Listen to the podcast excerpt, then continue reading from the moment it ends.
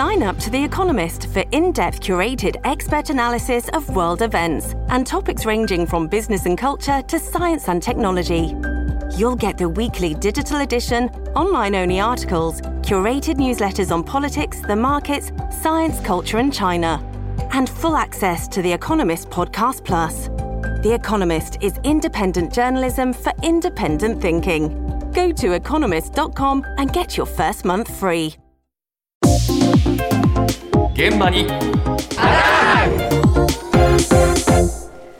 朝の担当近藤香織さんですおはようございます。おはようございます毎週月曜日は東京新聞との紙面連動企画をお送りしておりますが、今日取り上げるのは、群馬県である個人タクシーの運転手さんが廃業したという話題なんですね。随分個人的なお話ですそうですね。そうなんです。そうなんですよ。ええこれね、法人タクシー時代から合わせるともう50年近くタクシーに乗ってきたっていうのが、群馬県高崎市で夜の時間帯を中心に営業してきたという白田正美さんという運転手さんなんですが、ええまずはですね、白田さん、73歳で今回廃業を決断したんですが、ええその白田さんにお話伺いました。74になるとね、もう残り10ヶ月で更新期限がおしまいなんですよね、個人タクシーの場合は。一般の会社では定年代ね。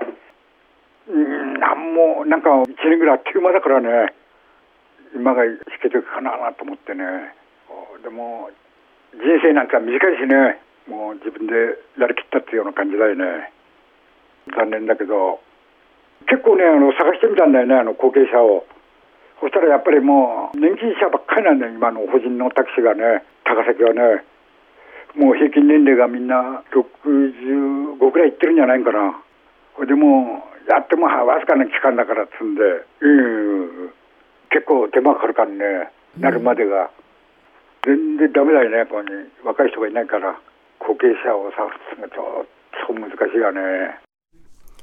ああ自分が辞めるにあたって、ええ自分の後継者を探したそうなんです。ええあの、実はですね、白田さんの個人タクシーが廃業になって、ええ。群馬県ではええ。全国で5件目の個人タクシー空白券あになっちゃったんですよ。あ個人タクシーが一つもないの？一つもないんです。ちなみに茨城、山梨、島根、鳥取に次いで今回群馬が5件目で入った。あっていうことなんですけど、ええ。まあ以前はね、8人ぐらいいたんですって、お仲間が個人タクシーの。ええ。だけどここ数年はもう白田さんが群馬県で唯一の個人タクシーだったんですよ。ええ。だからこそ後継者をというふうに考えたんですけれども、タクシーの仲間に声をかけるも見つからなかった。うんなんかでも、法人タクシーでキャリア積んで、ええ異国一条の主にっていう話結構耳にしますよね。だけど、高崎の運転手さんたちはまあならない。なんでなのかっていうことなんですけど、この問題を取材した東京新聞の前橋支局長、小松田健一さんによると、群馬県って自家用車の普及率が全国トップクラス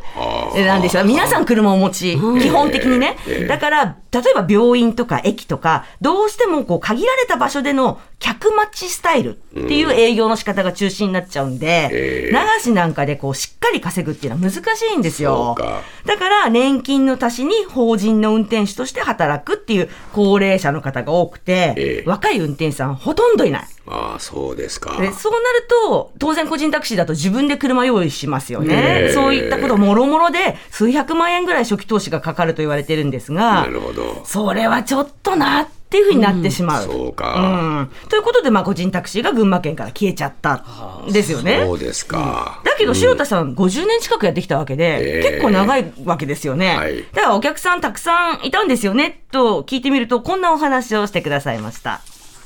そう、男者が運転いたんだね。とにかくほら、飲んだ後なんかでもほら、あうんの呼吸じゃないけど、黙ってても俺に連れてけなんて言うんでさ。俺だから飲んでても、1時間、いや、2時間ぐらい待ってくれるお客さんも結構いるんだよね。そうそう、黙っててもうち連れて行くからっつんで、継続的に使ってくれるしね。ほ個人的なんかよく、じゃあなんて言うんで、こういう、ほいばってるようなお客がいるんだよね、やっぱりね。だけどほら、個人になったらもう全然なんか、もううんじゃんなんて言わないし、なんつうかな、いろいろここにほら相談乗ったり、個人的な結構悩みなんか打ち明けてくるんですよね、ここにお客さんが。いろいろこう信頼関係が結ばれるしね、今でも結構電話来るんだよね、ほら、一台頼むっつんで。ほでもほら、もう廃業したっつんで言うとみんながっかりして、常連さんが。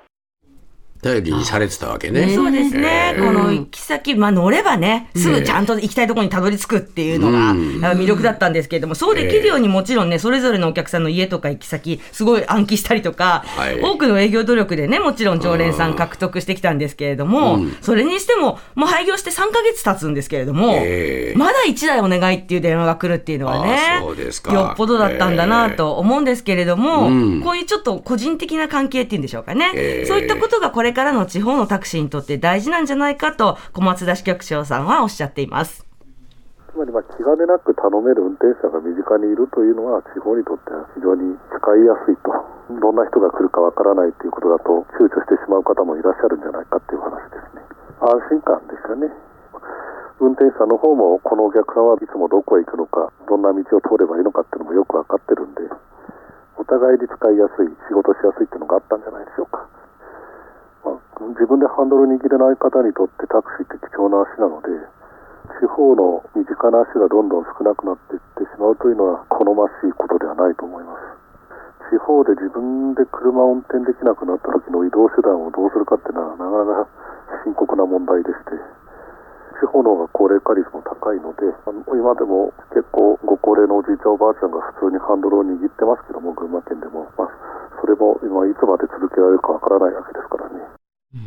うん、やっぱ猫人タクシー、家族に送迎してもらうような安心感っていうんでしょうかね。まあそういうのがあるんじゃないかっていうことなんですけれども、ええ高齢化ってね、もちろん群馬だけの話ではありませんから、うん。こう特に地方都市においてのその個人タクシーの存在意義、改めて見直す必要もあるのかなとは思いましたが、ええ。これあの、安全に関わる仕事なので、開業条件が厳しいんですよ、やっぱり、個人タクシーっていうのはね。だけどまあ、せっかくね、キャリアを積んだ人が、いざ個人タクシーにって思った時に、ちょっと大きく立ちはだかる壁みたいなものにはならないでほしいなというふううんに、実際あの群馬県にお住まいの小松田さんはおっしゃってましたね。はい。まあ一番やっぱり大きいのは金がかかるってことだろう。そうですね。まあ、あと手続きが非常に煩雑ですね。ハンダスだっていうね、ええその辺をもう少し簡素化してほしいよね。ええ